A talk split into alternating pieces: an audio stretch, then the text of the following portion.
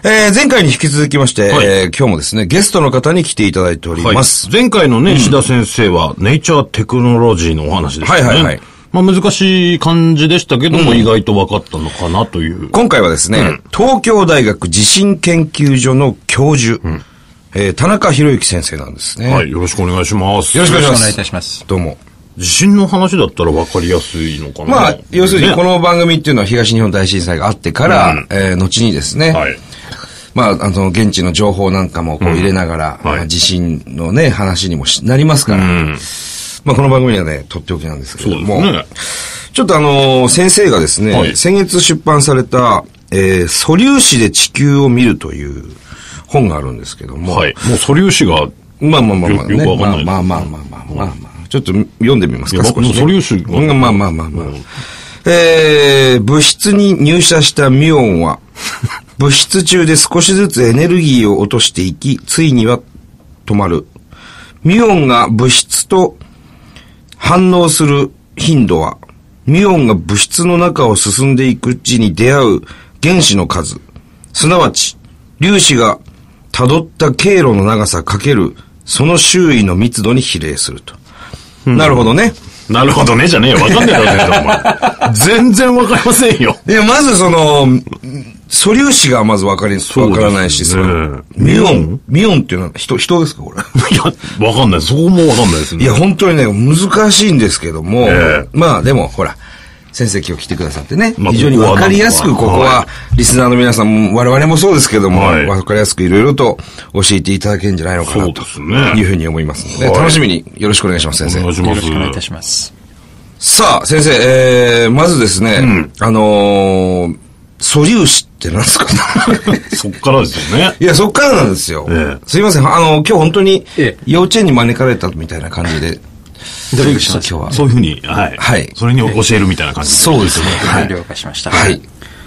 えーっとはいまず素粒子ですけ素粒子どもはい、えーっと、素粒子の定義は、はいえーっと、物質を構成する最小単位というふうになっておりまして、最小という言葉からわかりますように、それ以上バラバラにすることができない。えー、原子。えー原子はまだ素粒子ではなくて、はあえーっと、原子は、えっと、さらにですね、はい電子と陽子と中性子に分けることができます。あ、原子ってそんなに分けられるんですね。ええはあで、さらに陽子と中性子は、はいえっと、3つのクオーク、えっと、まあ、実は二えっと、クえっと、ひ二つのクオークが、はいえっと、組み、二つのクオークが組み合わさって3つのクオークとして、クオえーっク。と、すみません、クオーク。クオークというのが、 すいません、本当に先生に申し訳ないです。我々、本当無知でいね。やいやいや、あの、クオーク。名前だけの問題です時計の時計でですか違う、そうです。クロックです。あそうかはい。クオーク。名前だけの問題ですので、はいえっと、クオークというものにものっていうことですで、えっと、できていると、はいはい。えーいうことで、えっと、電子はそれ以上分けられることができませんので、はい素粒子です。ですが、陽子、中性子はさらにクオークに分けることができるので、はい素粒子ではなくて、はいクオークが素粒子になります。わかりますかなんとなく、はい。なんとなく分かったのはい。クオークが素粒子っていうことですね。だから要はそれ以上分けられないものっていうことそうなでんすもうね。本当最小の物質だと。そうですねいうことですね。で、えー、ミュオンっていうのはね、また出てきましたはけい、ど。ミュオン。これは外国人の方ですか違うと思いますよ。違う。ミュオン。えっとですね、はいあの、今申し上げた電子は、はい。はいあの、えっと、実はあの、兄弟がいて、はい。はえーっと100万分の2秒で、えーっと崩壊して別のものになってしまうミューオンというものと、はいそれよりさらに短い時間しか存在できないタウオンというものに、タウオン。えーはい。の3つの兄弟が、えーっといるんですけども、はいそのうちの1つが、えーっとミューオンという素粒子です。三兄弟がいると。そうです。亀田三兄弟みたいカメラではないです。な。いや、わかりやすくそう言うまあと分かりやすく言えば、亀田三兄弟がいると。そうですね。で、ミュオン。ミュオンとタウオンと電子です後期。あ、後期電子。があるということですね。なかなかですね、これはそし。てもう一回改めて聞きますけど先生はですね、はい何の研究をされてるんですか えーそのミューオンを使って、はいえーっと火山の、えーっと内部構造を、えーっとイメージングするという研究を行っています。火山の内部構造なんですイね。メージングする。はい。あのー世界に先駆けて、火山のマグマのレントゲン撮影に成功されたんえですね、先生ね。はい。山のレントゲンですよね。そうです。山のレントゲンを取ることによって、はいマグマが今この位置にいるとか、ほう。えー、後に、あの、噴火するんじゃないかっていうのを研究そうです。されてるんですよね。すごいじゃないですか。すごいんですよ。 ありがとうございます。そうなんですよ。すごいですね、それは。火山のレントゲンを取るっていうのはものすごいことだっていうのはわかるんですね。それによって何がわかるんですか一番。えーっとですね、やはりあの、我々が一番興味を持っているのは、ええあの、まあ、噴火、火山噴火の、えっと、えエッセンシャル、エッセエッセンスである、えっと、マグマそのものを、マグマはいえー見るということです。はいで、えっと、溶岩っていうことはご溶岩存ですね知でしょうか。はいわかりますえっと、溶岩とマグマの違いというのは何かというと、溶岩というのは目で見ることができるもの。つまり火山から出てきた溶けたはい岩石。はいああ、ドロドロドロってやつですね。あれは溶岩なんですけどあれ溶岩。溶岩とマグマの違いは、目で見ることのできない溶岩、つまり火山の中に存在している溶岩のことをマグマというふうに呼んでるんです。あ、そうなんですか。ですからマグマは見ることができないもの。ということは我々はマグマ映像でも見たことがないんですね。そうです。絶対に。はい。赤くね、こう燃え盛るボコボコボコっていう映像たまにありますけど、あれは溶岩なんですね溶岩です。ええですので、そのマグマを見るということ自体が、その、えっ、と、噴火のその、エッセンスを見るということになるとはいはいはい思います。ですから、まあ、マグマをレントゲン写真撮影して、見えることになってしまうと、もはやもうマグマではなくなってしまってるわけなんですが、そうですね。あ、もう、それでも、厳密に言うとですね、厳密に言うとマグマじゃないんですか。え我々が普通に見てよ、見見ることができないのが要するにマグマですから、レントゲン撮影で撮見影えたらもうそれは溶岩になってしまう。えええ最初はそのレントゲン撮影をした山ってどの山なんですか浅間山になります。浅間山。はえあ、あの、噴火しましたよね、浅間山も。え、そうですね、2009年に、えっ、と、噴火をして、立川とかでも火山灰が観測されましたが、そうですよね。ええっていうことはその噴火される前にもうレントゲン撮っていたと。そうです。えっ、と、2007年にレントゲンを撮影をして、その,、はいその時はですね、あの、ポラロイド写真みたいな、え動画ではなくて、ええあの、静止画を撮る写真撮影でしたけども、えっ、と、その後ですね、えっ、と、技術が発展して、ええ2008年に、デジカメタイプの、えっ、と、レントゲン写真撮影機を導入して、はいえっ、と、浅間山の山頂付近をモニタリングしてました。はで、2009年えの噴火時も、えええっと、その、えっと、デジカメタイプのものはええ、安定的に、えっと、動いていいてくれて、はいで、噴火前と噴火後で火山の中がどう変わったかっていうことを捉えることに成功したんうですね。わあ、それはたまたまなんですか、浅間山は。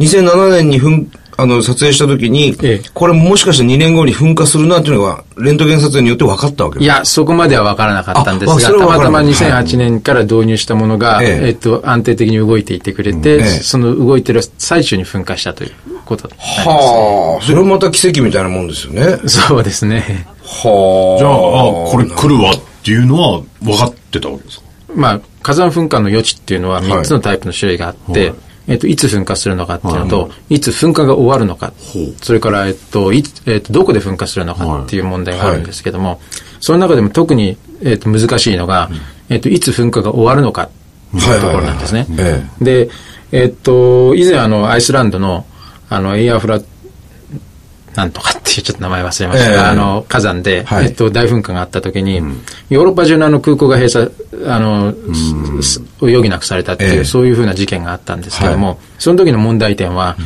えいつまで空港を閉鎖しなければいけないなるほどそれが大きな経済的なダメージを、はいはいはいあの、与えるわけですけども、ええ同じように、その、我が国の、えっと、噴火においてもですね、ええっと、いつまで火山噴火が続くのか、で、住民はいつまで退去しなきゃいけないのか、はいそういう問題は、えっと、これまでは非非常に難しい問題として、うんええっと、なかなか解決できなかったんですが、その2009年の噴火の時に、我々はその、マグマが上がってきていないというふうなことを、なるほどあの、レントゲン写真を撮影することによって、はいえっと、確認することに成功して、ええで、この噴火は1回限りのものであるというふうな結論を出したんですね。へえ、それがもう分かったわけですね。その当時に、それは初めての、その、えっと、あれ我々は噴火水位の予測と言ってますけども、ええはい噴火水位の予測に実績を上げた初めての例こということれですごい進歩ですそよれで、ねじ。ゃあ、傾向と 対策みたいなことができるようになったってことですそうです。はあ。先生すごいっすね。 恐縮です。ありがとうございます。すごい方が我々のラジオにゲストに来てくださってますね、これ。いや、これはだってすごい進歩しますよね。すごい世界的な進歩なんですね、これはね。えっと、同じ火山国であるフランスとかですね、ええイタリアが、やあの、始めて、はい海外でも、ええあの、取ろうとしています。で、最近ではスペインスペインでも始まってますし、あっという間に、はいあの、世界各国で、あの、利用され始めているというのは非常にありがたいいや、こだとってかなと。この情報は絶対欲しいわけですからね。そりゃそうですよそれねは。火山国はね。え先生って、お笑い番組とか見たりするんですか先生、 まあそんな雰囲気ないですけ どよも。ね。テレビとか見ますテレビは、あの、ここしばらくはあんまり見いてないやですー、もね。う見なくていいと思います。